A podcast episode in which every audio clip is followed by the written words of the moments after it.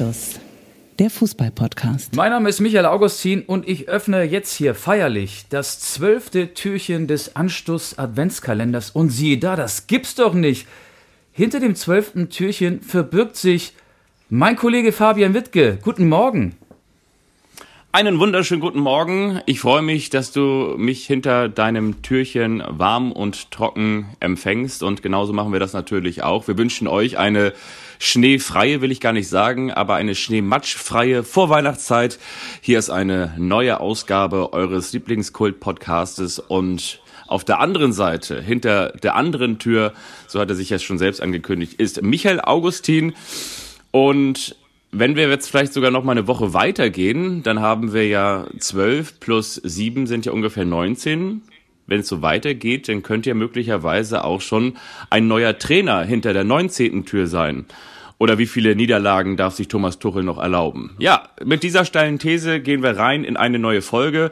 Es gibt möglicherweise auch noch eine Kultrubrik unterhalb der Kultrubrik oder neben der Kultrubrik und natürlich ganz viel Fachanalyse Woche für Woche. Das ist unser Anstoß Qualitätssiegel.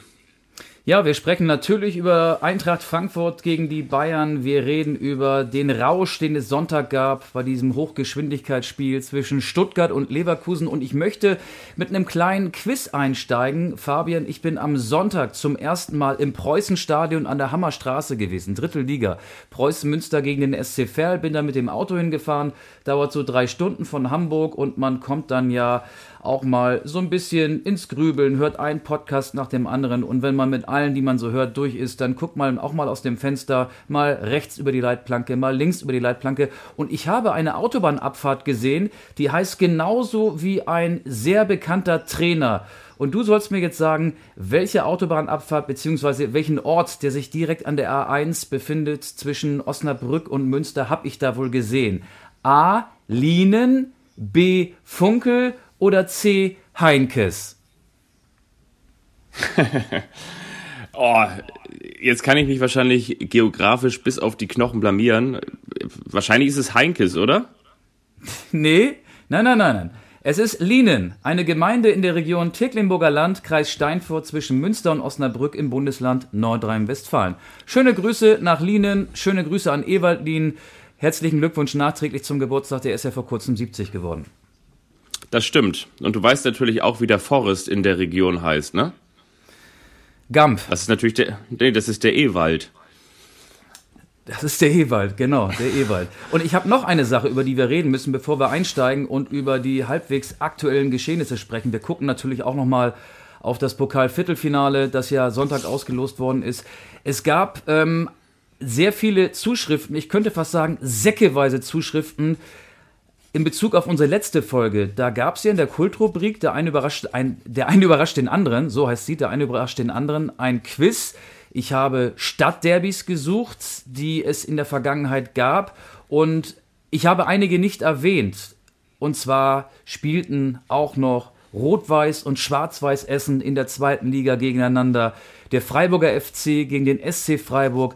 Den gab es vor gar nicht allzu langer Zeit in der dritten Liga. Das Münchner Stadtderby zwischen Türkgücü und 1860 München. All die habe ich nicht erwähnt, weil ich mich, glaube ich, so ein bisschen missverständlich ausgedrückt habe. Ich habe die meisten Stadtderbys in der ersten Bundesliga in der eingleisigen zweiten Liga und in der dritten Liga gesucht und die meisten davon hast du ja erraten. Aber ich finde das schön, wie unsere Hörerinnen und Hörer dann offenbar mitraten und uns schreiben und in dem Fall viele Stadtderbys erwähnt haben, die wir eben nicht erwähnt hatten. Und vielleicht ist das ja heute auch so, wenn unsere Kultrubrik wieder gestartet wird. Das fand ich toll und äh, jetzt gehen wir, würde ich mal sagen, frontal rein in diese zweite Dezemberfolge. Also könnte man sagen, Thomas Tuchel ist auf den Spuren von Tim Walter, weil jetzt äh, ist das natürlich eine steile These, aber Thomas Tuchel hat doch gesagt, äh, er hat nicht damit gerechnet, dass, dass Frankfurt mit einer anderen Kette gespielt hat. Also er ist nicht von Fünfer, sondern von Dreierkette ausgegangen. Und bei Tim Walter haben wir ja auch schon das ein oder andere Mal moniert, dass er es nicht schafft, das System zu verändern. Er ist sehr schnell ähm, ja, lesbar, beziehungsweise das, was die Mannschaft äh, abliefert, ist äh, sehr schnell ähm, ja, äh, erwartbar. Und genauso muss man, äh, muss man sagen, es, es Tim Waltert sehr beim FC Bayern München. Oder ich meine, du bist ja, fangen wir mal anders an. Du bist ja in der Konferenz live dabei gewesen. Wir kennen die Kultkonferenz, den Klassiker am Samstagnachmittag 15.30 Uhr. Die Stadien werden zusammengeschaltet. Du bist eben auch wieder unterwegs gewesen. Wie hast du das wahrgenommen? Auf der einen Seite live und auf der anderen Seite, was denkst du, wie kann man das erklären, dass ähm, nachdem im Vorfeld vor Eintracht Frankfurt gegen die Bayern ja auch schon so ein bisschen rumort wurde, wo wackelt in der Fußball-Bundesliga der Trainerstuhl? Ist es nur beim VfL Wolfsburg? Ist es nur bei Werder oder ist es auch bei Eintracht Frankfurt? Die Frankfurter zuletzt eben auch mit so einer kleinen Schwächeperiode. Wie kommt denn so ein 5 zu 1 gegen die Bayern dann A zustande und wie kann man es erklären? Also ich habe es natürlich wahrgenommen, indem ich den Kollegen gehört habe, der immer vor mir dran war in dieser Konferenz. Ich war beim Spiel Wolfsburg-Freiburg, das war sicherlich das unspektakulärste dieser fünf 15.30 Uhr Spiele am Samstagnachmittag. Philipp Hofmeister, übrigens zum allerletzten Mal in der Konferenz. Ja. Er wird diese gemütliche Runde verlassen. Der war Reporter bei Eintracht Frankfurt gegen Bayern München und der Tor, Tor, Tor, Tor und Tor geschrien. Nun nochmal Tor, also insgesamt sechsmal. Fünf Tore für die Eintracht, ein Tor für die Bayern. Wie habe ich es wahrgenommen? Ich habe es mir dann logischerweise dann auch nochmal angeguckt und zwar gestern Morgen erst, gestern Montag. Heute ist wie gesagt Dienstag, der 12. Dezember. Gestern habe ich zum ersten Mal dann Bewegtbilder aus der Bundesliga gesehen weil ich äh, an allen drei Tagen unterwegs war. Die Bahn hat auch dafür gesorgt, dass sich meine Reiseroute ein bisschen verändert hat. Ich war Freitag in Hannover gegen den KSC.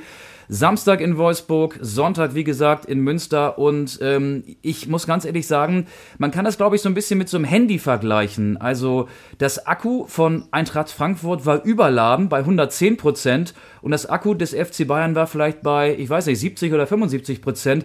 Ich fand das erstaunlich, wie Ansgar Knauf da ähm, Fonzie Davis den Ball abgenommen hat, wie die Frankfurter die Bayern so gepresst haben, unter Druck gesetzt haben. Da war so viel Energie und das ein paar Tage, drei Tage nach dem Pokal aus, nach der Pokalblamage in Saarbrücken auf dem Platz. Damit konnte keiner rechnen. Und Thomas Tuchel hat ja als Erklärung nicht nur die überraschend umgestellte Frankfurter Abwehr erwähnt, sondern auch noch den fehlenden Spielrhythmus. Die Bayern hatten ja wegen des Wintereinbruchs in München und wegen des ausgefallenen Spiels gegen Union Berlin plötzlich zehn Tage Zeit, um sich auf diese Partie in Frankfurt vorzubereiten.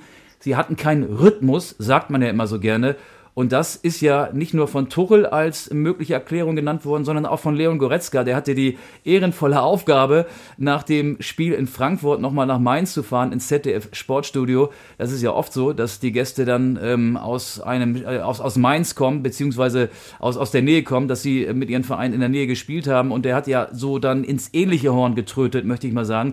Das finde ich ist aber eine billige Erklärung, ähm, dass die Spannung, dass der Rhythmus gefehlt haben. Ich glaube, es war eher so die Einstellung, äh, der Akku, mangelnder Respekt vom Gegner darf man eigentlich nicht haben, schon gar nicht von vor Eintracht Frankfurt, eine Mannschaft, die zwar gerade unter Dino Topmüller nicht so performt hat, aber die ja in den vergangenen Jahren auch so zur erweiterten Spitze in der Bundesliga gehört. Also ähm, jetzt habe ich viel gesagt, aber insgeheim habe ich auch keine Erklärung dafür. Ja, ich irgendwie auch nicht. Also man könnte es natürlich äh, mit, mit Lotte Matthäus sagen und ich bin sehr überrascht gewesen, dass der Thomas jetzt äh, genau dieses Argument äh, hervorgebracht hat. Aber die andere Frage, die ich mir stelle, wenn der FC Bayern München, um Erklärungen zu finden, Leon Goretzka irgendwo in ein Sportstudio schickt, lässt er dann die Muskeln spielen? Kann man schon sagen, oder? Oder beziehungsweise zumindest lässt er, lässt er, versucht er, die, die Muskeln Antworten geben zu lassen.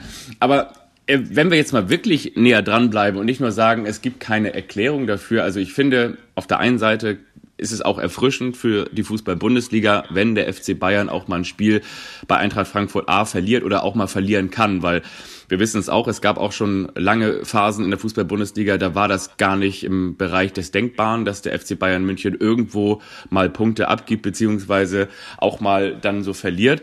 Aber, Aber die Bayern haben äh, in der Saison davor auch hoch, ich glaube auch mit 1 ja. zu 5 bei Borussia Mönchengladbach verloren. Also das kommt schon mal vor, aber ich finde, was wir in dieser vergangenen Woche erlebt haben, das ist so ein bisschen der alte Fußball, den wir in den 80er oder 90er Jahren geliebt haben. Ein Drittligist, der erste FC Saarbrücken, schafft es, im Achtelfinale Eintracht Frankfurt einen klar favorisierten Erstligisten aus dem Pokal zu schmeißen, nachdem Saarbrücken in der Runde davor ja auch die Bayern aus dem Pokal geschmissen hatte. Und in derselben Woche schaffen es die angenockten Frankfurter, die Bayern nicht nur zu bezwingen, sondern zu demütigen. Also das äh, ist ja im Jahr 2023 äh, ja so eine Once-in-a-Lifetime-Woche gewesen. Das kennen wir ja gar nicht mehr. Irgendwie ist das so ein bisschen ähm, die Rückkehr in die 80er, 90er Jahre. Fand ich auch mal ganz angenehm unter diesem Aspekt.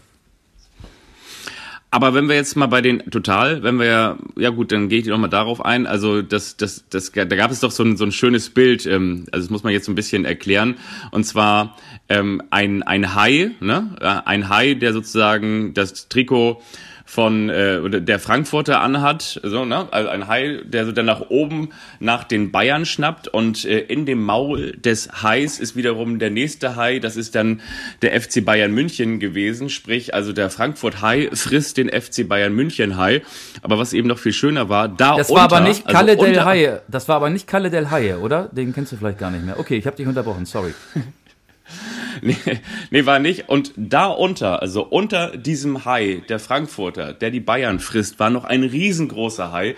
Und der hatte dann natürlich ein Saarbrücken-Shirt an. Also das fand ich, das war eigentlich ein ganz schönes Bild. Das hast du ja gerade eben auch schon so ein bisschen skaliert.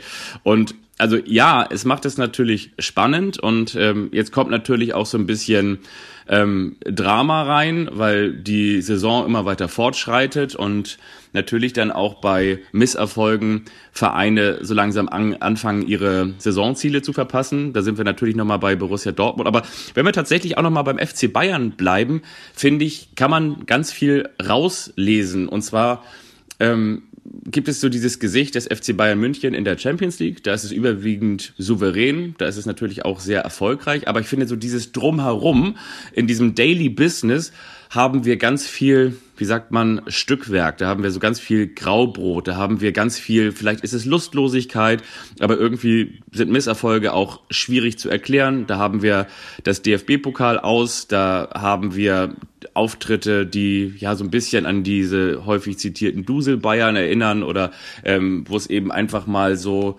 ähm, ja klar auch mal Kantersiege gibt ähm, gegen gegen weiß ich Darmstadt, aber dann halt auch eben wieder so Auftritte, wo es dann mal so gerade eben reicht oder wo die Spiele so wie früher durch Robert Lewandowski, durch Harry Kane und Leroy Sané entschieden werden, also durch Einzelkönner. Und das ist ähm, für mich auch ein Zeichen, dass der FC Bayern München zumindest in diesem Daily Business sehr viel über individuelle Klasse regelt, wie man so schön sagt, und, und weniger über das gesamte Team. Und ähm, hinzu kommt jetzt natürlich auch, dass auch noch der ein oder andere Leistungsträger verletzt ist oder äh, verletzt war, mit Delicht unter anderem. Jetzt hat sich Serge Gnabry verletzt, fällt vielleicht sogar bis zu zwölf Wochen aus. Und ähm, ich finde, ähm, da hast du da auch äh, etwas ganz Wichtiges angesprochen. Ähm, mir, mir scheint es so, als hätte der FC Bayern München für dieses Daily Business tatsächlich noch keinen Rhythmus gefunden. Ob das jetzt nur an diesen Verletzungen ähm, liegt, Musiala haben wir auch angesprochen, fiel jetzt ja auch ein bisschen aus. Ähm, kommt nicht so richtig in Tritt, wirkt nicht souverän, finde ich. Ja, in der Bundesliga trifft das zu, vor allen Dingen ja nach diesem 1 zu 5 in Frankfurt. Ich glaube, wenn die Bayern 1 zu 2 verloren hätten, dann würden wir jetzt gar nicht so ausführlich über dieses Spiel reden. Sie spielen ja heute am Dienstag in der Champions League im Old Trafford bei Manchester United und Tuchel hat ja zu Recht gesagt, wir haben die Gelegenheit, auf einer der größten Bühnen im Weltfußball eine Reaktion zu zeigen und ich glaube, dass die Bayern diese Reaktion auch zeigen werden. Sie stehen ja schon als Gruppensieger fest, sind ja schon im Achtelfinale und spielen beim Gruppenvierten, also beim Tabellenletzten Manchester United. Ähm, möglicherweise werden wir mit unseren Aussagen dann auch heute Abend äh, um kurz vor 23 Uhr von der Aktualität überholt werden. Ähm, aber ja, die Bayern-Krise, eine Krise ist es nicht, das Wort bitte streichen. Ähm, aber dieses Bayern-Ergebnis wird natürlich auch überstrahlt äh, durch die Performance zweier anderer Mannschaften. Und da sind wir dann bei Bayer Leverkusen, noch immer ungeschlagen in der mhm. Bundesliga und beim VfB Stuttgart, der ja in der vergangenen Saison sich erst in der Relegation gegen den HSV durchgesetzt hat und jetzt plötzlich eine Spitzenmannschaft ist. Das muss man so deutlich sagen. Aber bevor wir jetzt vielleicht etwas etwas ausführlicher über den VfB Stuttgart reden. Frage an dich. Was hältst du davon, wenn wir die heutige Folge folgendermaßen nennen? Wenn der FC Bayern Eintracht Prügel bezieht. Verstehst du? ja, sehr gut, sehr gut. Ähm, ja, ja, Applaus, Applaus, meine Freunde. Applaus, Applaus für diesen Vorschlag. Applaus, ja, Applaus. So ist, ist eine Textzeile von den Sportfreunden Stiller. Äh, ich glaube, die haben ja. sich aber auch erst gegründet, seitdem Angelo Stiller beim VfB Stuttgart so gut funktioniert. Ähm, und wenn ich noch einen Gag anbringen kann, einen Spitzengag, über den ich seit einer Woche nachdenke, wenn ich die Saison des VfB Stuttgart kurz und knapp zusammenfassen wollte, dann würde ich sagen, nicht Nübel, nicht Nübel oder Undarf ist der Welt ein Lohn. Ich weiß es auch nicht. Ich, ja, ähm, nicht, nicht schlecht. Ähm, Sebastian Hoeneß, ich habe es ja in der vergangenen Folge schon angesprochen, hat das geschafft, ähm, oh, jetzt bin ich ganz gemein, was Ole Werner noch nicht hinbekommen hat. Er hat, ohne dass die Mannschaft großartig verbessert wurde ähm, und wiederum auch Leistungsträger abgegeben worden sind, wenn wir mal ähm, Sosa oder so ansprechen, dann hat er es geschafft, ähm, eine Mannschaft mit einem Teamgeist zu formen und sie in der Spitzengruppe der ersten Fußball-Bundesliga zu etablieren. Und das auch, muss man auch ganz ehrlich sagen, und das auch in der Zeit, in der der beste Torjäger mit Girassi zwischenzeitlich ausgefallen ist und konnte ihn vielleicht nicht eins zu eins, aber eins zu zwei ersetzen äh, mit, mit Dennis Undav und, äh, und Silas hat er ja auch noch draußen und so weiter und so fort. Also der VfB Stuttgart ist bislang wahrscheinlich das, was der erste FC Union Berlin und Freiburg in der vergangenen Saison waren. Das ist äh, aktuell das Überraschungsteam. Ja, und deutlich attraktiver als Union Berlin in der vergangenen Saison gespielt hat. Also Stuttgart-Leverkusen 18 zu 8 Torschüsse für den VfB in der ersten Halbzeit. Wahnsinn! Äh, und der VfB Stuttgart hat dann natürlich in der zweiten Halbzeit einen äh, deutlich stärkeren Gegner vor sich gehabt. Leverkusen kam ja durch Würz dann auch relativ schnell nach Anpfiff der zweiten Halbzeit zum Ausgleich. Und dann hat sich wirklich ein einziger Rausch da entwickelt, ein Hochgeschwindigkeitsfußball und der VfB Stuttgart hat ein Manko, also 18 zu 8 Torschüsse, trotzdem am Ende nur ein Treffer. 18 Torschüsse wohlgemerkt in den ersten 45 Minuten. Die Chancenverwertung ist trotz solcher Spieler wie Girassi und Undorf ein Problem.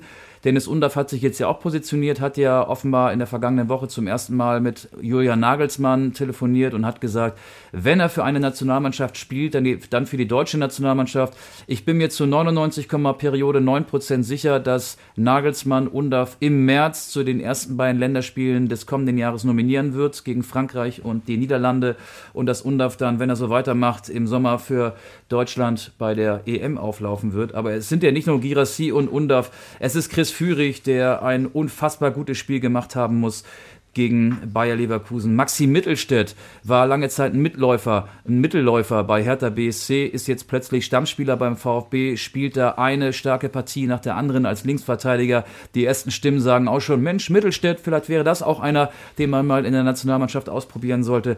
Sagadu äh, im Abwehrzentrum neben Waldemar Anton. Ich habe äh, das Spiel im, im Radio gehört äh, bei sportschau.de auf dem Weg nach Münster. Da hat der Kollege gesagt, das fand ich ganz witzig, Sagadu, der Köpf köpft sogar Bierkästen aus dem 16er. So präsent, so kräftig, so wuchtig ist der. Äh, wahrscheinlich macht er das wirklich. Ähm, Enzo Mio, Angela Stiller, Stiller und die Sportfreunde Stiller habe ich schon erwähnt. Also der VfB ist unfassbar gut, weil er eben auch einen unfassbar guten Trainer hat, Sebastian Hoeneß, der von einem Abstiegskandidaten, aus einem Abstiegskandidaten eine Spitzenmannschaft gemacht hat und dem man ja auch nachsagt, er macht jeden Spieler besser und dadurch wird er natürlich auch besser wahrgenommen wenn man heute mal so ein bisschen ähm, den Namen Sebastian Hoeneß bei Google eingibt, dann wird oftmals Sebastian Hoeneß auch mit dem FC Bayern in Verbindung gebracht.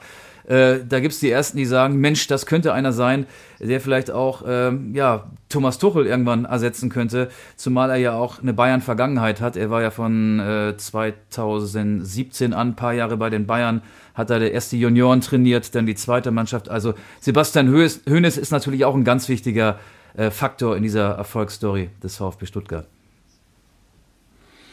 Ja, und trotzdem ist es natürlich auch sehr erstaunlich. Ne? Also ich meine, das muss ja nicht so funktionieren. Und selbst wenn der VfB Stuttgart sich nach dieser Saison, die du angesprochen hast, die mit dem Relegationserfolg über dem HSV endete, wenn er sich in der Liga etabliert, will ich gar nicht sagen, aber gehalten hätte, stabilisiert ist das bessere Wort und ähm, vielleicht irgendwie einen einstelligen Tabellenplatz oder von mir ist auch, wenn sie am Ende der Saison Zwölfter werden, weiß man ja noch nicht oder gewesen wären oder ähm, auf dem Weg dorthin wären, dies zu werden, dann hätte wahrscheinlich in Stuttgart auch keiner rumort. Und äh, momentan können sich die Fans des VfB Stuttgart das leisten, dass sie sich nur über das eigene Trikot, das schwarz-weiße Zebra-Trikot beschweren, weil alles andere läuft, äh, wie man so schön sagt, wie geschmiert. Und ich glaube, ja, bestimmt ist das ein großer Verdienst auf der einen Seite von Sebastian Hoeneß, aber wahrscheinlich auf der anderen Seite auch von der sportlichen Führung und von dem, was dahinter steckt. Und ähm, Fabian Wohlgemuth, jetzt könntest du wieder die Kieler, ja. die glorreichen Kieler erwähnen, weil da war er ja auch ja. Sportdirektor. Absolut, genau. Und äh, davor meine ich, war er in Wolfsburg auch noch, ne? Und ähm, Paderborn äh, auch. Paderborn und genau. Und ja, ich, ich glaube, ich glaube, das ist so ein Phänomen, das wir auch schon ganz häufig angesprochen haben, dass da dann so ganz viele kleine Stellschrauben eine große Stellschraube ergeben. Und damit will ich sagen, ich glaube schon, und das wissen wir auch, dass der VfB Stuttgart natürlich jetzt nicht einfach so, so nach dem Motto, alle drehen sich um und haben Fragezeichen über den Kopf und sagen, hä, warum sind wir denn jetzt auf einmal so gut? Sondern ich glaube schon, dass der VfB Stuttgart ein äh, großes unausgeschöpftes Potenzial in der vergangenen Saison hatte. Und das heißt aber ja auch gleichzeitig, dass dieses Potenzial immer vorhanden war. Also Silas war vielleicht eben dann ein Underperformer, aber alle wissen, ähm, auch gerade vor seinem Kreuzbandriss, das war schon auch mal ein sehr, sehr guter Spieler, der auch schon mal eine sehr, sehr gute Hinrunde gespielt hat. Und ähm, ähm, Stiller hast du angesprochen, das ist jetzt ja auch kein Spieler, bei dem man sagt, so, oh, das wussten wir ja gar nicht, dass der Fußball spielen kann. Und Waldemar Anton ist auf einem sehr, sehr guten Weg, möglicherweise auch auf dem Weg, den VfB Stuttgart zu verlassen. Angeblich gibt es Bayer Leverkusen, die da auch interessiert sind. Ähm, der ein oder andere bringt ihn jetzt ja auch schon äh, ins Gespräch für die deutsche Nationalmannschaft in der Innenverteidigung. Ja, du vor allen Dingen. eben eine sehr, sehr ja, aber, aber eben auch nicht nur ich. Also ich auch, aber eben nicht nur ich, ähm, aber auch ich. Und ähm, genau, und den Rest haben wir angesprochen. Den, den Sturm Dennis Undaff ähm, ist natürlich weiterhin, muss man sagen, ein Phänomen. Der geht so ein bisschen den Kevin Behrens Weg, so ne? über, über, die, über die Dörfer, sag ich mal, in die Nationalmannschaft. Und ähm, ja, so, so will ich nur sagen, ähm, ist das Potenzial ja aber schon immer vorhanden gewesen. Und Sebastian Hoeneß, und dann ist das eben dann auch der Verdienst des Trainers, das schafft es eben, dieses Potenzial aus der Mannschaft A, aus jedem Einzelnen rauszuholen, aber eben auch im Konglomerat ähm, dann auf den Platz zu bringen.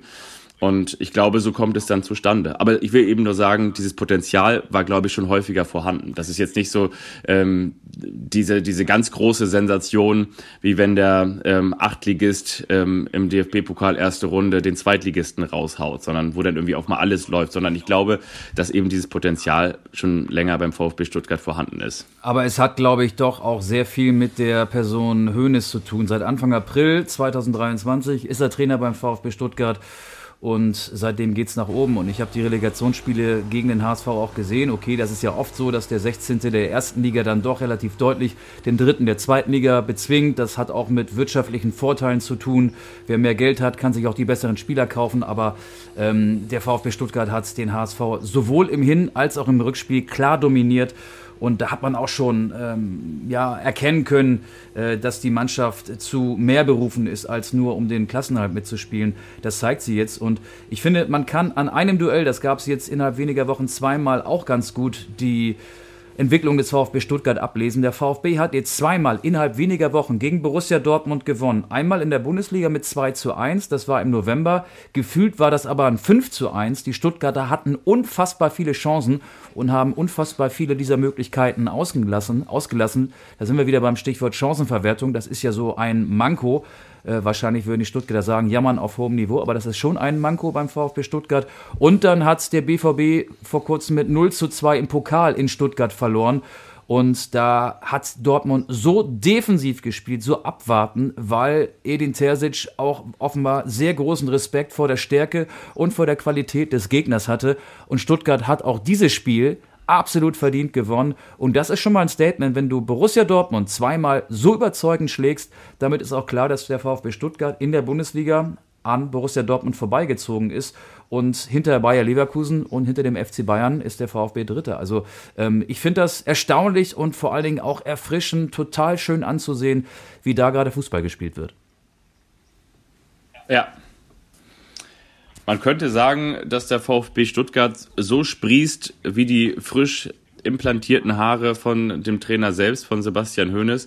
Aber die, die nächste Frage ist dann natürlich auch gleichzeitig, ob äh, Borussia Dortmund ähm, dann in diesem Jahr ähm, froh sein muss, kann, darf, sollte, wenn er überhaupt das internationale oder wenn sie überhaupt das äh, internationale Geschäft erreichen, weil ich glaube, es wird für Borussia Dortmund wirklich sehr, sehr schwierig werden, in diesem Jahr die Champions League ähm, klar zu machen. Ja, das internationale Geschäft wäre ja auch die Europa League oder die Conference League, aber ich glaube, es geht für den BVB mhm. auch nur darum, Vierter zu werden, genau, die Champions League zu erreichen. Momentan ist Dortmund Fünfter, weil Leipzig noch davor steht. Ja, und Bayer Leverkusen, also genau, ich finde, ne, da haben wir auch schon ganz häufig drüber gesprochen, dieses, du kannst deine eigene Stärke natürlich auch mit dem Abschneiden gegen einen starken Gegner definieren.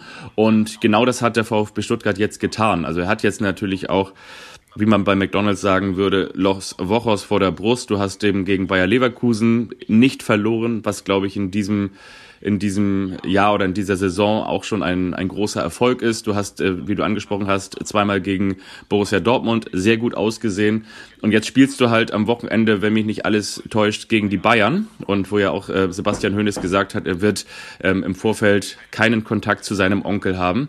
Was ja wiederum zu seinem Onkel passen würde, ist, dass er vielleicht einen Tag vor, äh, die, vor, vor Beginn dieses Spiels ähm, bekannt gibt, dass, dass sein Neffe äh, der neue Trainer zur neuen Saison wird. Oder dass er ihn nachts um drei ähm, anruft und nicht nur einmal, sondern 17 Mal hintereinander.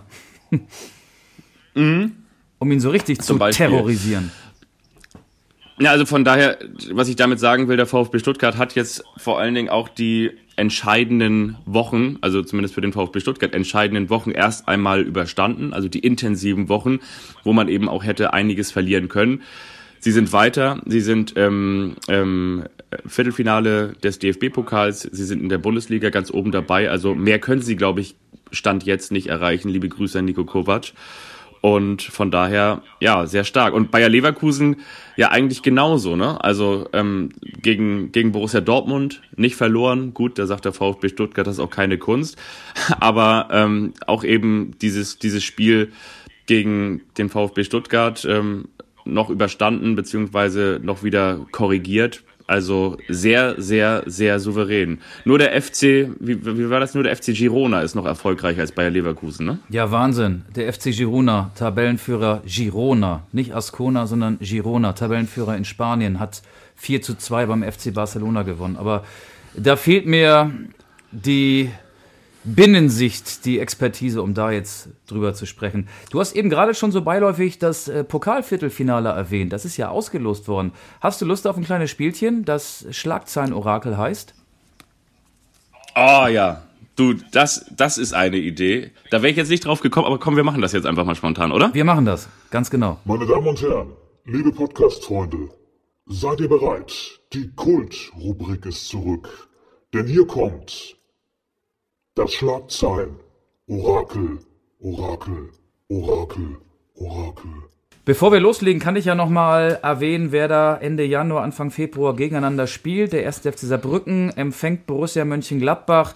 Hertha BSC trifft auf den 1. FC Kaiserslautern. Der äh, wie geht's denn weiter? Hier, genau. Bayer Leverkusen spielt gegen den VfB Stuttgart. Also das Spiel am vergangenen Wochenende nur andersrum. Leverkusen hat Heimrecht und der FC St. Pauli muss gegen Fortuna Düsseldorf antreten. wollen wir alle vier Spiele als Schlagzeile machen oder soll sich jeder so ein, zwei Spiele seiner Wahl rauspicken? Wie hättest du es am liebsten? Ach, mir ist es egal. Also ähm, lass uns doch mal abwechseln, was machen, solange bis uns irgendwie nichts mehr einfällt. Wir können auch zwei machen oder drei machen. Oder ich bin mir ja sicher, dass du wahrscheinlich zu St. Pauli gegen Düsseldorf was hast, oder? Dann lass dir da mal den Vortritt. Ähm, nee, das Spiel möchte ich ausklammern. Das bringt Unglück. Ich habe in der Vergangenheit festgestellt, ah. wann immer ich auf Sieg St. Pauli getippt habe, ging es anders aus. Also oh. St. Pauli hat ja noch nicht verloren, aber dann ging das Spiel unentschieden aus. Ich hätte gedacht, dass St. Pauli den ja. HSV schlägt, Endstand 2 zu 2. Ich hätte gedacht, dass St. Pauli beim Tabellenletzten in Osnabrück gewinnt, Endstand 1 zu 1. Deswegen enthalte ich mich aus äh, diesen Gründen da von einer Schlagzeile. Aber ich biete dir gerne eine zum äh, Viertelfinale zwischen Saarbrücken und Gladbach an. Okay, bitte. Da habe ich auch eine. Also, wir werden lesen nach diesem Spiel zwischen dem 1. FC Saarbrücken und Borussia Mönchengladbach. Sensationell. FCS fast am Ziel. Und Ziel natürlich Z-I-E-H-L geschrieben, in Anlehnung an Trainer Rüdiger Ziel. Der schreibt sich nämlich mit H. Und man beachte sensationell, also wie der Fluss, die Saar. Und das werden wir in der Bild äh, Luxemburg lesen, wenn es sie denn gibt. ja, sehr schön bei mir geht es in eine ähnliche Richtung. Ich habe mir überlegt, äh, die, die New York Times, die, die schaut mal so ein bisschen ähm, aus der kulturellen Ecke, aus dem Feuilleton, aber natürlich auch sportlich so nach Deutschland und möchte mal äh, das den New Yorkerinnen und New Yorkern mal ähm, darbieten, was der erste FC Saarbrücken dafür eine tolle Saison spielt, vor allen Dingen im DFB-Pokal. Und deswegen ist die Überschrift Like a Saarbrück over troubled water schon und dann ne, die nächste Sensation. Ich muss das natürlich jetzt auch ein bisschen übersetzen für die nicht ähm, Native Speaker. Na komm. Also Leike Sa Leike Saarbrück over troubled water. Also das heißt ähm, und das troubled water ist natürlich der München Gladbach und von daher würde ich sagen, ähm, es gibt ein Elfmeterschießen und der erste FC Saarbrücken ähm, kommt mit 5 zu 4 weiter und das lesen wir in der New York Times. Ja, völlig klar. Ähm, ist auch nachvollziehbar, dass sich die Weltpresse dann auch mit dem ersten FC Saarbrücken beschäftigt. Wer die Bayern raushaut und anschließend noch Eintracht Frankfurt aus dem Pokal wirft, der hat das auch verdient. Meine zweite Schlagzeile bezieht sich auf das Spiel Hertha BSC gegen den ersten FC Kaiserslautern. Wir werden im Kicker im Anschluss an dieses Spiel lesen. Nach Last-Minute-KO Hertha verteufelt den Pokal. Klar, weil der FCK, weil die Roten Teufel in Berlin gegen die Hertha gewinnen werden. Okay, dann mache ich noch äh, Leverkusen gegen den VfB Stuttgart. Das kommt mir doch irgendwie bekannt vor. Feier Leverkusen 2 zu 0. Alonso nur noch zwei Schritte vom ersten Titel weg. Wo Le Feier Leverkusen 2 zu 0. Ja, das lesen wir natürlich im Kölner Express. So, bei mir kommt es genau anders. Äh, ich habe mir auch noch Gedanken gemacht über dieses Spiel. Bayer Leverkusen gegen den VfB Stuttgart. Die anschließende Schlagzeile wird lauten: Schabi, Bayer, alles ist vorbei. Sagadu köpft VfB ins Halbfinale. Schabi, Bayer, alles ist vorbei. Sagadu köpft VfB ins Halbfinale. Ich habe mir gedacht, äh, Undav und Girassi können ja nicht immer die entscheidenden Tore schießen. Das macht diesmal Sagadu, ja. der, der offenbar ja. auch Bierkisten aus dem 16er köpfen kann. Der köpft Stuttgart ins Halbfinale. Und das werden wir natürlich in der Stuttgarter Zeitung lesen. Die ist so euphorisiert, dass sie sich dann zu dieser frechen Schlagzeile hinreißen lässt. Okay. Aber warte mal, dann habe ich jetzt noch einen spontan. Du hast dich ja bei St. Pauli gegen Düsseldorf gewehrt. Ähm, du willst da irgendwie deinen Aberglauben ähm, nicht, nicht täuschen. Ich sage St. Pauli mit Fortune und jetzt schon mit einer Hand an der Düssel. An der Düssel? Ja, das ist so ähnlich wie Schüssel. Es gibt zwar keine Schüssel, aber den Pokal und äh, was anderes ist mir jetzt spontan nicht eingefallen. Ja, das, das, äh, damit wäre ich einverstanden, wenn es so käme. Okay. Aber also St. Pauli mit Fortune, ja? Ich schweige ja ungern in diesem Podcast, aber an dieser ja. Stelle schweige ich aus Gründen, ja. die ich gerade eben erklärt habe.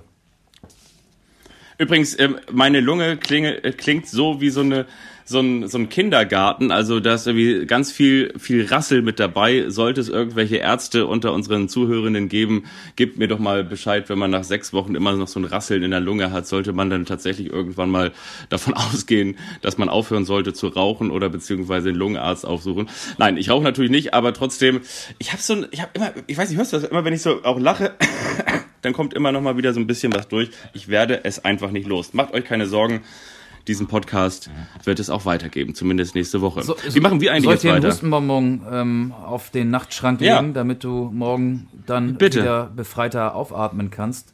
Wie machen wir weiter? Ja, normalerweise hätte ich gedacht, dass du jetzt einfach mal von dir aus über Holstein Kiel sprichst, aber äh, da du Holstein Kiel nicht erwähnst, erwähne ich Holstein Kiel. Möchtest du über Holstein Kiel sprechen? Holstein Kiel ist jetzt punktgleich mit St. Pauli an der Tabellenspitze der zweiten Liga nach einem 1-0 Auswärtserfolg bei Fortuna Düsseldorf. Du hast doch bestimmt große Lust, über Holstein Kiel zu sprechen, oder? Ja, natürlich. Äh, ich kann mir vorstellen, dass ich größere Lust habe, über Holstein Kiel zu sprechen, als du hast, über den FC St. Pauli zu sprechen. Du hast ja auch schon gesagt, das äh, hat man in so einem Nebensatz gehört, so ja, eins zu eins an der Bremer Brücke. Der Vorsprung schmilzt. Ne? Kann man den Atem eines Storches im Nacken spüren oder ist es dann der, der spitze Schnabel? Auf jeden Fall sieht der erste, der erste FC St. Pauli, Pfui. in jedem Fall sieht St. Pauli, in jedem Fall sieht St. Pauli die Kieler immer dichter auffahren. Und ähm, wenn wir jetzt mal diese ganzen Bilder weglassen, müssen wir einfach sagen, was wir in der vergangenen Woche auch schon gesagt haben, es ist der Einheitsbrei, jede Woche die, die gleiche Leier. Aber Holstein Kiel macht es, finde ich, nachdem sie am Anfang der Saison sehr viele Ausreißer nach oben und nach unten drin hatten und äh, als sie auch eben häufig zurücklagen und dann sich wieder zurück in das Spiel gekämpft haben. Ich finde, Holstein Kiel gewinnt immer mehr an Souveränität und kann jetzt auch einfach mal so ein 1 zu 0, auch wie es denn zustande gekommen ist, das 1 zu 0 von Luis Holtby, äh, sauber wegverteidigen, auch wenn es in die sechste oder siebte Minute der Nachspielzeit geht.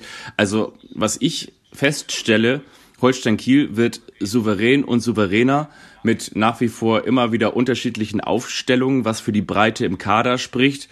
Und dieses souveräner werden ist für mich auch ein Reifeprozess. Holstein Kiel wird erwachsener und ich will da jetzt auch noch nicht sofort vom Aufstieg sprechen, aber ich will einfach nur sagen, sie werden, und das wissen wir auch, auf einem direkten Aufstiegsplatz ähm, überwintern. Sie spielen jetzt noch zu Hause gegen Hannover 96 und das ist schon aller Ehren wert, was Holstein Kiel in diesem Jahr nach diesem großen Umbruch, den wir auch schon ganz häufig angesprochen haben, ähm, da leistet aktuell. Wenn die Störche auf einem Aufstiegsplatz überwintern, so könnte die Folge auch heißen.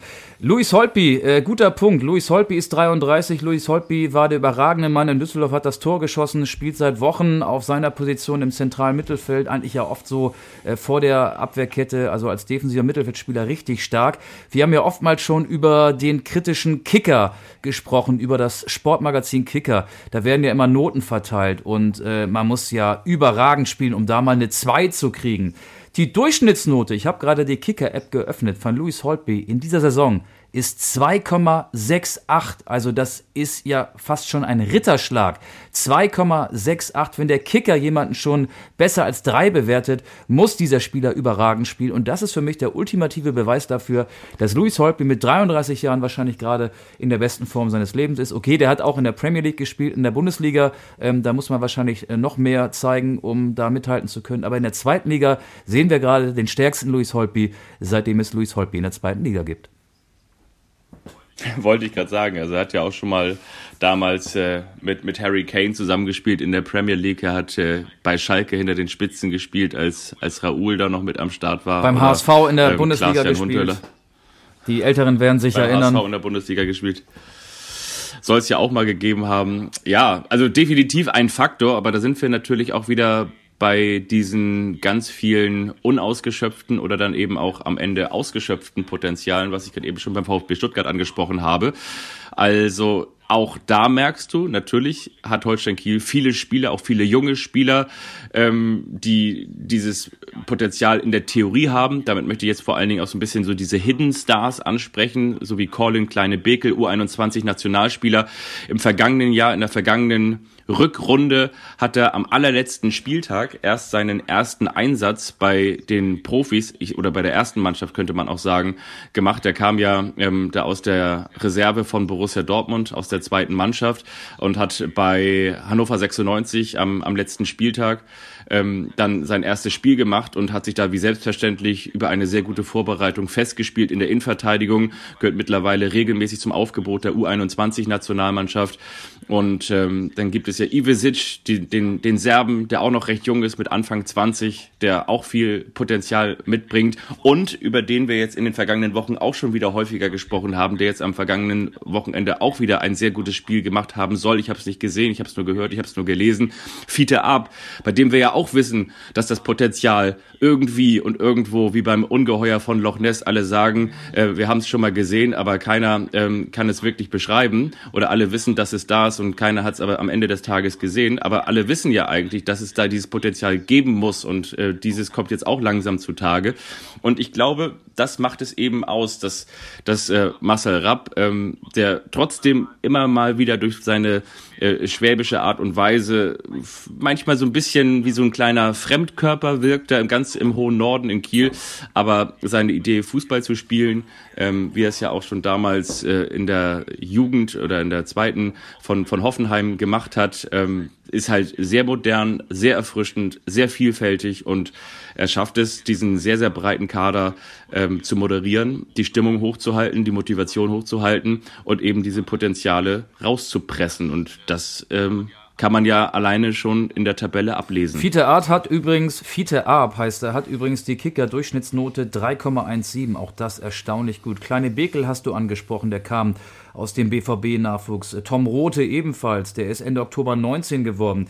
Das ist die linke Abwehrseite von Holstein Kiel. Ne? Rote Linksverteidiger und dann kleine Bekel daneben. Das ist schon erstaunlich, dass diese Spieler, die eben auf diesem Niveau noch keine Erfahrung haben, so gut funktionieren. Und vorne hat ja in Düsseldorf mal Chino auch gut funktioniert in Abwesenheit von Benedikt Pichler. Das ist auch so einer, der läuft und läuft und läuft. Der läuft wahrscheinlich noch, wenn der Schiedsrichter schon gepfiffen hat, zieht er noch den letzten Sprint an. Also ja, Kiel hat da, ähm, wir haben es ja auch schon oft gesagt, auf die prominenten Abgänge Rese, was der kann, sieht man gerade bei Hertha BSC Woche für Woche. Mühling, Wahl und Bartels echt gut reagiert und ist für mich da überraschend oben zu finden. Tabellenzweiter, punktgleich mit St. Pauli. Hätte ich nicht erwartet. Nee, Hätte ich auch nicht erwartet. Aber ich meine, wir haben es ja auch schon damals dann in der Corona-Zeit gesehen, als äh, Holstein Kiel sehr, sehr viele Corona-Ausfälle hatte. Das ist natürlich jetzt auch eine besondere Situation, aber ähm, ich, auf eine vergleichbare Art und Weise jetzt nicht vergleichbar mit Corona, aber kann sowas ja auch immer mal wieder eintreten. Damit will ich sagen, wer weiß, ne, die, die, Saison ist jetzt gerade mal noch nicht einmal ganz zur Hälfte gespielt. Da können auch schwere oder schwierige Verletzungsunterbrechungen oder beziehungsweise Verletzungsrückschläge innerhalb der Mannschaft kommen. Da kann die Intensität durch Abstellung höher werden und so weiter und so fort. Also da ist natürlich das allerletzte Wort sowieso noch nicht gesprochen. Aber dieser Zwischenstand ähm, ist ja auch etwas, ähm, oder ist ja auch ein, ein, ein Punkt, den man mal herausarbeiten kann und den man ja halt auch mal wertschätzen kann. Und das mache ich jetzt nicht nur, weil ich eine besondere Sympathie für diesen Verein habe, sondern weil dieses Bild halt in der zweiten Liga eben aktuell Folgendes abgibt. Aber ein anderes Bild, wenn wir jetzt nicht nochmal groß St. Pauli äh, anschneiden wollen, ist, dass ähm, ein Trainerstuhl im Norden, und das sage ich jetzt gar nicht so mit diesem Sarkasmus oder mit dieser, weiß ich, äh, äh, edgy Badge, mit diesem Hohn und mit diesem Spott in der Stimme, sondern aber es geht ja wohl mal wieder so ein bisschen um die Zukunft ähm, des Trainers vom HSV, ne? Ist das so? Äh, ja, mag sein. Also habe ich also habe ich zumindest medial so so wahrgenommen, dass es halt schon jetzt ähm, wackelig wird für Tim Walter. Ich glaube, wo spielen sie jetzt gegen nicht gegen Samstag Nachmittag in Nürnberg. Genau. Und dann ist in Nürnberg, genau. Richtig. Ja, so dann ähnlich. am 20. Januar mit einem ja. Auswärtsspiel bei Schalke weiter. Ja, der HSV gibt ja Punkte immer nach demselben Muster her. Ich finde, der HSV hat eine mittelmäßige Abwehr und spielt trotz dieser mittelmäßigen Abwehr sehr riskant. Und ja, gegen Paderborn war es ein 1 zu 2 lauter Siege im Volksparkstadion. Der HSV ist im eigenen Stadion die Macht in der zweiten Liga. Und jetzt gab es eben da auch die erste Niederlage. Nach einer Führung von Benisch, äh, zwei Gegentore noch, am Ende noch Rot für Muheim. Und äh, jetzt fallen mit Haier und Muheim, wenn ich das richtig sehe, auf jeden Fall ähm, zwei Spieler aus, die auch Außenverteidiger spielen könnten. Und äh, Van der Bremt hat sich offenbar wieder verletzt. Äh, das ist ein Problem. Und Tim Walter weigert sich, so interpretiere ich das zumindest, ähm, ja, seinen Spielstil anzupassen. Also der HSV kassiert ja oft immer noch Schema F, weil die Abwehr zu hoch verteidigt, weil die Spieler auch nicht gut genug sind. Dann Gegentore hat sie Kadunic hat jetzt nach seiner Einwechslung gegen Paderborn einen ja, eklatanten Fehler gemacht.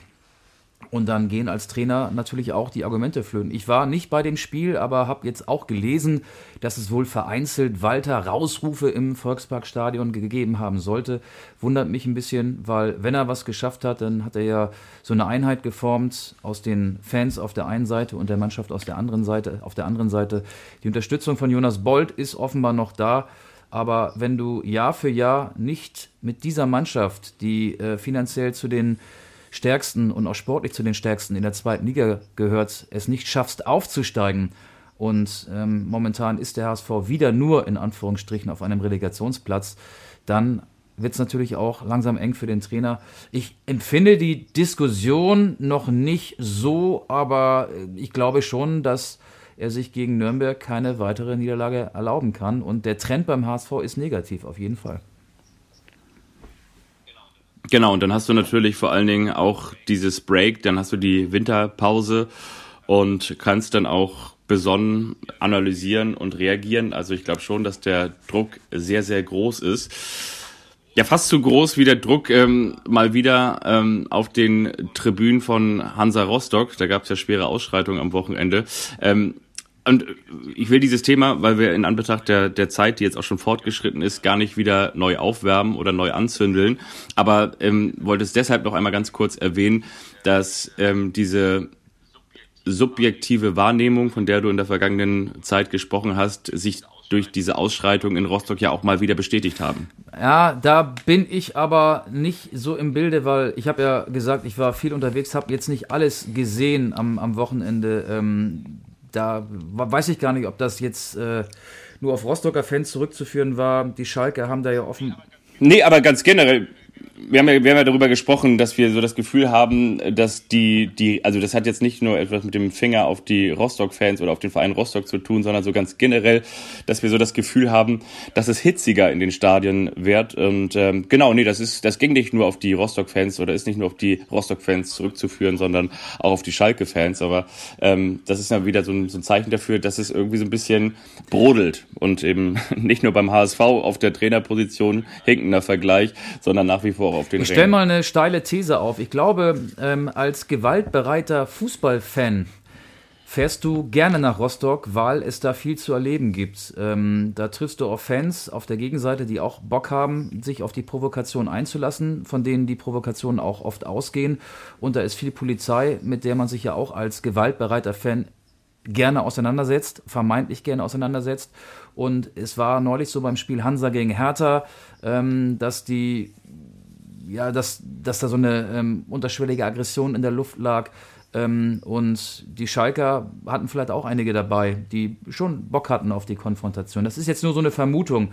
Ich glaube, viele Auswärtsfahrer, die jetzt nicht regelmäßig dabei sind, die haben sich die Termine in Rostock rot im Kalender ähm, notiert, weil da oft was passiert. Ja, ich habe übrigens auch noch eine Vermutung. Und zwar, ähm, gibt es eigentlich in dieser Folge so Richtung des zweiten Drittels noch eine andere Kultur? Ja, können wir gerne sofort mit anfangen, wenn du möchtest.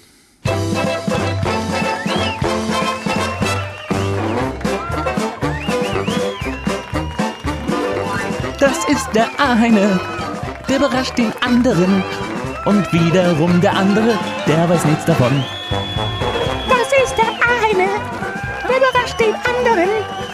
Wiederum der andere, der weiß nichts davon.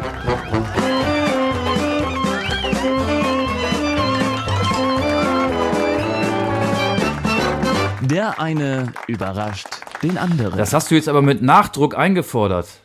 Du willst bestimmt anfangen, oder? ja, wir können gerne anfangen. Und zwar, ähm, dieses Spiel heißt Wie spontan bist du?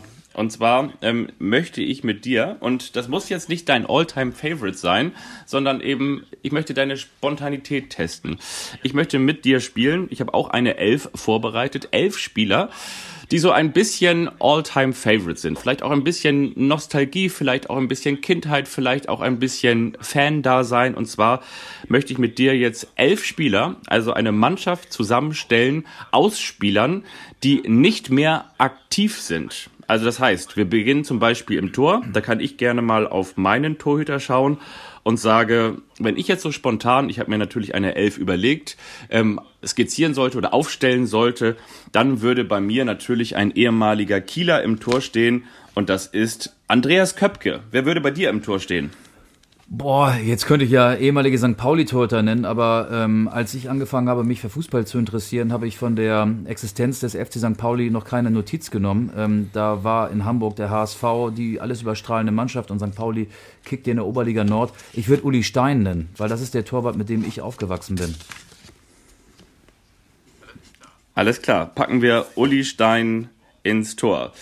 Ich gehe mal bei mir in die Innenverteidigung und ähm, muss sagen, ich spiele eigentlich eine, eine Dreierkette und dahinter steht noch ein Libero. Und auf der Libero-Position spielt bei mir natürlich Lothar Matthäus.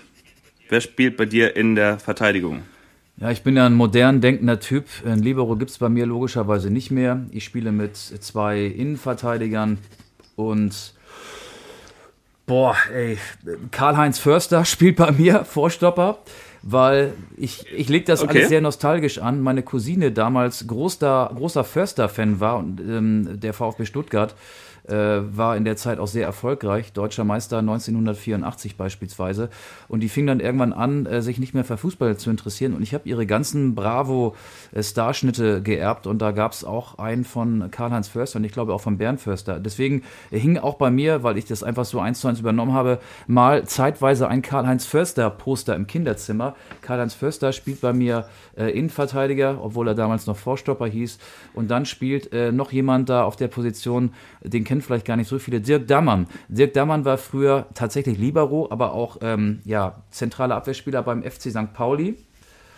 Und der kommt aus ich, wie ich, gebürtig aus Stade.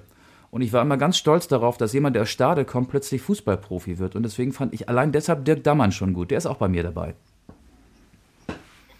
Okay, also du hast Förster und Dammann. Bei mir habe ich äh, Libero Matthäus. Davor habe ich Japstam und ähm, Paolo Maldini.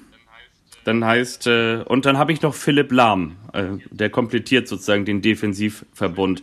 Das heißt, bei dir fehlen je nach Aufstellung entweder noch zwei Verteidiger oder vielleicht auch nur einer oder wenn man mit Thomas, wenn man jetzt Thomas Tore überraschen würde, würdest du noch zwei hinzufügen. Aber also insgesamt hast du drei Spieler aufgestellt. Stein im Tor, Dammann Ja, und ich Förster. brauche noch einen kommt Rechtsverteidiger und einen Who's- Linksverteidiger. Völlig klar. Ich brauche äh, noch Außenverteidiger.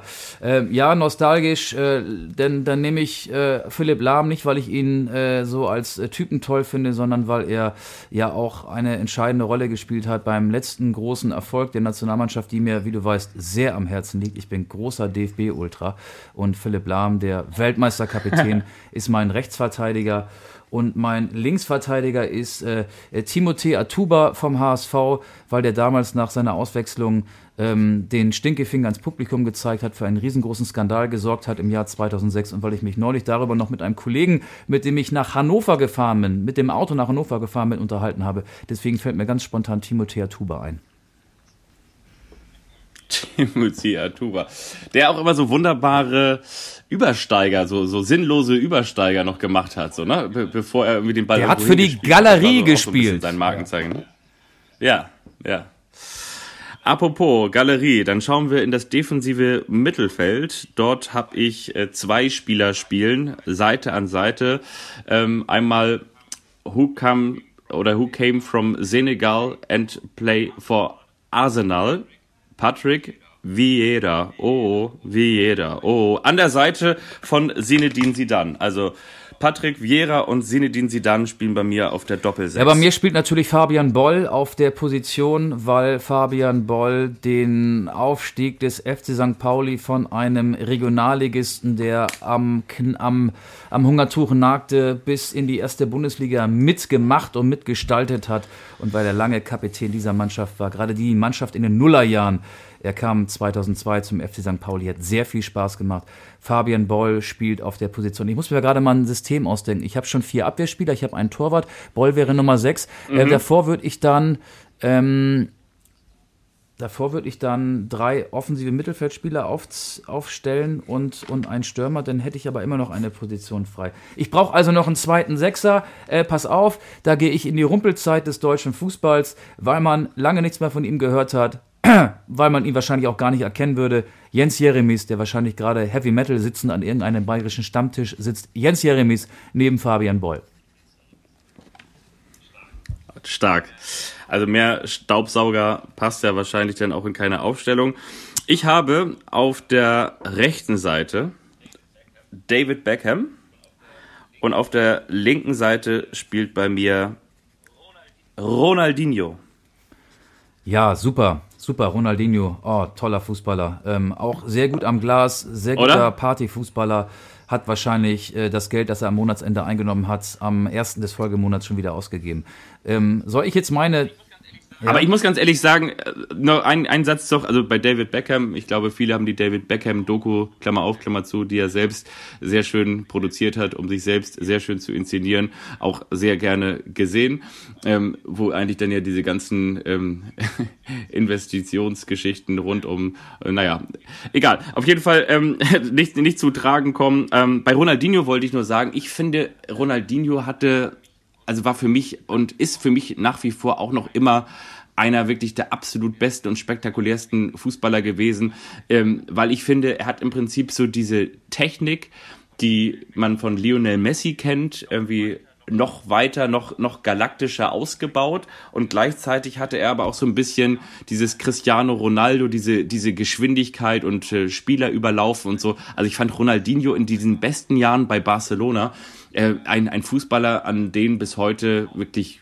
kaum andere rankommen. Finde ihn einfach so spektakulär gut und ja, hinten raus ähm, wurde er dann auch so ein bisschen Ailton-esk, ne? Also hinten raus äh, hat er es dann auch ein bisschen übertrieben, aber äh, ich finde dieser dieser Ronaldinho-Fußballer beim FC Barcelona damals, ähm, ich glaube, bevor er dann nach nach zum AC Mailand ging, ne? Dann, dann ging das ein bisschen bergab, aber spektakulär. Ich habe mal, ich muss, ich glaube, es war 2004, ein Champions League-Spiel von Werder Bremen beim FC Barcelona gesehen. Ich habe damals mit einem Freund eine Städtereise gemacht. Äh, Wir sind beide keine Werder-Fans, aber wir hatten Bock auf Barcelona und haben uns dann Karten organisiert. Und wir standen im Gästeblock, also ganz weit oben im Stadion. Die Spieler waren so klein wie Stecknadeln ungefähr.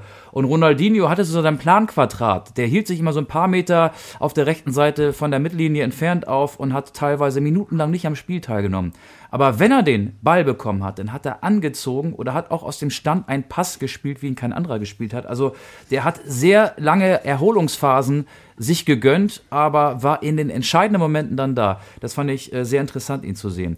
Ich bin dir mein offensives Mittelfeld schuldig. Bei mir gibt es Robben und Ribéry auf den Flügeln. Nicht, weil ich ein Bayern-Fan bin, aber ich fand es immer ähm, faszinierend, wenn ich als Reporter zu einem Spiel nach München geschickt wurde. Also wenn irgendein Nordverein, sagen wir mal der HSV, Wolfsburg oder Hannover oder Werder bei den Bayern gespielt hat und da regelmäßig mit fünf, sechs Toren Unterschied verloren hat. Für mich war das immer der große Fußball, Fußball da in München mit den beiden. Da dachte ich so, wow, Weltklasse, dass diese Spieler in der Bundesliga spielen, faszinierend. Also Ribéry und Robben habe ich immer gerne gesehen. Und dann spielt jemand im zentralen Mittelfeld, beziehungsweise hinter der einzigen Spitze, zu der ich dann später komme, muss ich mir nochmal eben ausdenken. Wer könnte das sein? Äh, bap, bap, bap, bap, bap, bap, bap. Ähm, nehmen wir Mesut Özil. Mesut Özil, ähm, nicht weil er jetzt ganz, ganz äh, sympathisch ist, ähm, aber es gibt gerade einen tollen Podcast, den ich auch höre bei äh, Apple Podcasts über den Aufstieg und den Fall. Das ist so die deutsche Sichtweise auf Mesut Özil. Er war 2010 noch die deutsche Integrationsfigur, hat den Integrationsbambi bekommen und trägt mittlerweile ähm, das äh, Tattoo einer rechten türkischen Organisation auf seiner Brust. Und diese Entwicklung wird da sehr ausführlich und sehr gut nachgezeichnet. Ähm, das war jetzt im Prinzip äh, eine, eine Nennung mein, eines Spielers und eine Podcast-Empfehlung. Aber Mesut Özil war, davon mal abgesehen, einer der besten deutschen Fußballer, die ich je gesehen habe. Ja, viele sagen ja, also viele sagen ja wirklich, er gehört zu den größten Zehnern, die Real Madrid in den vergangenen 20, 30 Jahren gehabt hat. Und ich meine, das zu sagen, ist natürlich auch nochmal äh, wirklich ein ganz besonderer Stempel bei den Zehnern, die wir da alle erlebt haben. Ein paar habe ich angesprochen. Ähm, Zidane ist sicherlich auch ein Zehner, auch wenn er ein bisschen defensiver gespielt hat. Aber Luis Figo hat da gespielt und, ähm, und wie sie alle heißen. Aber ähm, äh, Sag noch mal ganz kurz, das interessiert mich. Ich habe davon nichts gehört. Wie heißt dieser Podcast? Irgendwas mit Schwarz, Rot, äh, Gold. Äh, warte mal, du kannst ja deine, de, deine fehlenden Spieler ja, nennen. ich- und, und wer hat den produziert? Ähm, ja? RTL ja? hat den produziert. Äh, Du kannst ja deine noch fehlenden Spieler nennen Ah, okay. und ich recherchiere, wie der heißt. Schwarz, Rot, Gold. Mesut Özil zu Gast bei Freunden. So heißt der Podcast. Das ist so ein Storytelling-Format. Acht Folgen. Ich bin bei Folge sieben. Jede Woche erscheint eine neue. Mhm. Ey, wir haben selten so viel Werbung für einen Konkurrenz-Podcast gemacht wie gerade eben. Ähm, aber damit wollte ich ja eigentlich nur die Nominierung für Mesut Özil erklären. Aber ich finde auch sportlich gibt es Argumente für diese Nominierung. Deine Stürmer fehlen noch und da kommt mein Stürmer. Mit dem rechnet hier keiner. Ja. Also, der Stürmer, der bei mir hinter den Spitzen spielt, so Mischung aus offensivem Mittelfeld und eben hängende Spitze, hat bei Ajax Amsterdam äh, nicht angefangen, aber in Europa dann auch noch mal so kurz vor seinem Durchbruch gespielt. Er kommt ursprünglich aus Malmö und ist jetzt wieder dort, wo er sich zu Hause fühlt, nämlich in Mailand. Wer kann es sein? Mr. Schweden, Fallrückzieher, super, Ibra, Kadabra, natürlich Slatan Ibrahimovic. Und ähm, vorne im Sturm, und das ist natürlich einfach meiner, meines Geburtsjahres geschuldet. Also ich bin natürlich mit dem, in Anführungsstrichen, richtigen, mit dem dicken Ronaldo aufgewachsen. Da ist natürlich äh, das, das Phänomen, ähm, und das ist natürlich Ronaldo, der, der Dicke, wie man heutzutage sagen würde, obwohl das eigentlich auch ein bisschen despektierlich ist, weil ein unfassbar explosiver, großartiger Stürmer, der seinerzeit ein, eine absolute Ausnahme war. Und äh, so ist dann meine Elf komplettiert. Nochmal ganz kurz. Köpke im Tor, Lahm, Maldini, Stamm, dahinter Matthäus, Viera, Sidan, Ronaldinho links, Beckham rechts, dann Ibrahimovic und Ronaldo. Ja, aber drin. mir fehlt äh, noch der Stürmer, das kann nur einer sein. Ich glaube, das wird jeder verstehen. Nico Paczynski, der Weltpokalsieger, Besiegerheld beim FC St. Pauli. Das ist meine elfte und letzte Position. Ich habe auch was vorbereitet für dich in Anlehnung an das Pokal-Viertelfinale. Ähm, da sind ja acht Vereine vertreten, logischerweise, sonst wäre es kein Viertelfinale. Und das sind Vereine, die jetzt im Pokal noch nicht so viel gerissen haben, aber einige dieser Clubs waren auch schon Pokalsieger. Äh, weißt du welche? Wir können sie ja mal der Reihe nach durchgehen. Ähm, du sagst mir, ob der Verein schon mal Pokalsieger war und dann stelle ich dir noch eine zweite und möglicherweise eine dritte Frage zu diesem Verein. Wir fangen an mit dem VfB Stuttgart. Der VfB Stuttgart war mal Pokalsieger. Stimmt. Weißt du, wann zuletzt? Mm, Der VfB Stuttgart war Pokalsieger. Ähm, äh, warte mal ganz kurz. Das war. Also. Ähm, Schwierig. Weißt du nicht? nee. In den, in den, in den, in den Ja, 90ern? die 90er waren es. Es war 1997. ja, warte mal ganz kurz. Gegen Energie Ja, sehr Cottbus. gut, sehr gut. Zweit, Gegen Energie Cottbus. Jo Giovanni Elber hat getroffen und hat danach ein legendäres Interview gegeben. Jetzt kommt das alles wieder und hat gesagt, ähm, vor laufender Kamera, das war wie ein Orgasmus. Giovanni Elber zweimal getroffen zum 2 zu 0. Jogi Löw war damals VfB-Trainer. Der erste FC Kaiserslautern. Ja. War der FCK schon mal Pokalsieger? Ja, natürlich. Ähm, mit, äh, war das nicht diese Geschichte mit als Zweitligist Martin Wagner? War da Ja, genau. Das war der letzte Pokalsieg 1996. Das war die Abstiegssaison. Der erste FC Kaiserslautern war gerade zum ersten Mal in seiner Vereinshistorie in die zweite Liga abgestiegen und hat dann noch das Pokalfinale spielen müssen. Hatte es 1 zu 0 gewonnen durch, genau, sehr gut, durch einen Wagner-Freistoß gegen den KSC. Alter! Alter, guck mal hier, jetzt kommt es wieder. Frag doch mal Wittke, in den 90ern unschlagbar, aktuell gar keine Ahnung. Fußball, aber du, dann weißt du vielleicht Podcast. auch äh, das nächste Finale, beziehungsweise den nächsten Verein. Ähm, ich kann vorwegnehmen, ja, der Verein war schon mal Pokalsieger, Borussia Mönchengladbach. Weißt du wann zuletzt? Borussia Mönchengladbach wann zuletzt? Ähm, das muss so in dieser Uwe Kamps Zeit gewesen sein, aber das war auch schon, äh, das war ja auch eine lange, wollte ich damit sagen, äh, in den 90ern. Ähm, äh, ja, Sehr 95? gut, 1995. Fällt dir auch noch der Gegner ein? DFB-Pokalfinale damals. mm, mm, Also ja, im, Zweifel die Bayern, obwohl die ja in den 90ern tatsächlich gar nicht immer regelmäßig Immer im nur du, Pokalfinale Äh, VfL. ach. immer nur du. Gegen Ach, Wolfsburg. gegen Wolfsburg? Damals der Zweitligist VfL Wolfsburg. Gladbach Wolfsburg 3-0. Herrlich. Okay. Effenberg, Darlehen, Trainer Bernd Kraus. Natürlich. War Bayer Leverkusen schon mal Pokalsieger? Bayer Leverkusen war.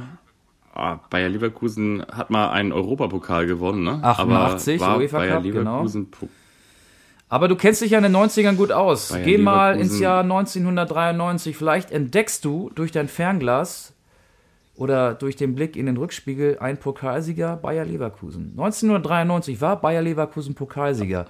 Gegen eine Berliner Ma Bernd Schuster. hat er mitgespielt, weiß ich gerade nicht, äh, müsste ich recherchieren, aber der Gegner kam aus Berlin. Fällt dir Wahrscheinlich nicht doch, Hertha, oder? aber nicht die erste, sondern die zweite. Die Hertha Bubis. Hertha BSC 2 im Pokalfinale gegen Bayer Leverkusen. Stimmt, stimmt, stimmt. Da gab es diese, diese Geschichte, dass die zweite Mannschaft. Ja, Das ja, war, glaube ich, das war kein Ja, wirklich attraktives Pokalfinale. Es endete 1 zu 0 und Torschütze war Ulf Kirsten. Und du hast nach Bernd Schuster gefragt. Oh, ich, ich hoffe, ich kriege jetzt die Aufstellung hier so schnell noch recherchiert. Ähm, Rüdiger Vollborn, Franco Foda, Markus Happe, Martin Kreh, Christian Wörns, Andreas Fischer, Pavel Happal, Ion Lopescu, Heiko Scholz, Ulf Kirsten, Andreas Thom, Trainer Dragoslav Stepanovic. Bernd Schuster hat nicht gespielt, zumindest nicht in der ersten Elf. So, wir haben noch äh, vier Vereine. Ähm, war Fortuna Düsseldorf schon mal Pokalsieger? Doch. Nein. 1980. 1980 gegen Ah, okay. Köln, gegen den Rivalen vom Rhein. Fortuna Düsseldorf, 1. FC Köln 2 zu 1. Kullmann brachte Köln in Führung, dann Rüdiger Sonny Wenzel, der später auch für St. Pauli stürmte, und Thomas Allofs, nicht Klaus, sondern Thomas Allofs, die Torschützen für Fortuna Düsseldorf. So, wir haben noch ein paar Mannschaften im Wettbewerb. War der FC St. Pauli schon mal Pokalsieger? Leider nein aus deiner Stimmt. Sicht. War Hertha BSC schon mal Pokalsieger? Ähm, leider nein. Richtig. War der erste FC Saarbrücken schon mal Pokalsieger? Ah, Saarbrücken ist natürlich auch so ein Traditionsverein. Ich glaube Genau. aber nicht, oder? Fünf der aktuellen Viertelfinalisten waren schon mal Pokalfinale, äh, Pokalsieger. Drei Vereine, nämlich Hertha, St. Pauli und Saarbrücken noch nicht. Das hast du gut gemacht und ich hoffe, das war auch wieder so ein Quiz zum Mitraten für die Menschen da draußen, die jetzt parallel zu dir ein bisschen mitgeraten haben. Hätte mich gefreut, würde mich freuen. Vielleicht war es ja genau so. Absolut, ich gehe fest davon aus. Dann packen wir noch was auf die Anstoß-Playlist. Ähm, ich möchte von Eddie Murphy Party All the Time raufpacken. Schöner 80er. Und man denkt gar nicht, wenn man diesen Song hört, dass es Eddie Murphy ist. Mr. Beverly Hills Ja. Cop. Ey, der Mann hat eine Waffe. Von mir gibt's äh, von Sherry Glazer Ready for You. Den Song kannte ich vorher nicht, aber ich habe, ich folge bei Instagram Jackson Irvine und Jackson Irvine, der war hier bei Byte FM. Das ist ein Hamburger Musiksender, ein spendenfinanzierter Hamburger Musiksender, der ja schon sehr viel Indie-Musik spielt. Ich mag den ganz gerne. Da war er zu Gast in einer Sendung und hat dort seine private Playlist ähm, quasi in Auftrag gegeben. Die Songs wurden dann gespielt und diese private Playlist wurde bei Instagram gepostet und da bin ich auf Sherry Glazer Ready for You gestoßen und das ist mein Beitrag für unsere Spotify Playlist. Ready for You. Wir hoffen, ihr seid ready für eine weitere Woche, in der ihr Anstoß genießen dürft und könnt. Gerne euer Feedback an uns über Instagram, Anstoß-Podcast oder natürlich auch Spotify, die Glocke einfach mal bimmeln lassen. Dann habt ihr die Folge auf dem Tisch liegen. Wenn ihr unseren Podcast noch nicht bewertet habt, macht das gerne. Das bringt nicht nur euch, sondern auch uns weiter. Und ansonsten bleibt gesund, äh, lasst eure Lungenärzte über euer Befinden entscheiden und genießt das Leben. Ähm, es ist Das waren genug. schöne Schlussworte. Ich wünsche euch genau all das, was Fabian gerade gesagt hat. Tschüss und bis nächste Woche.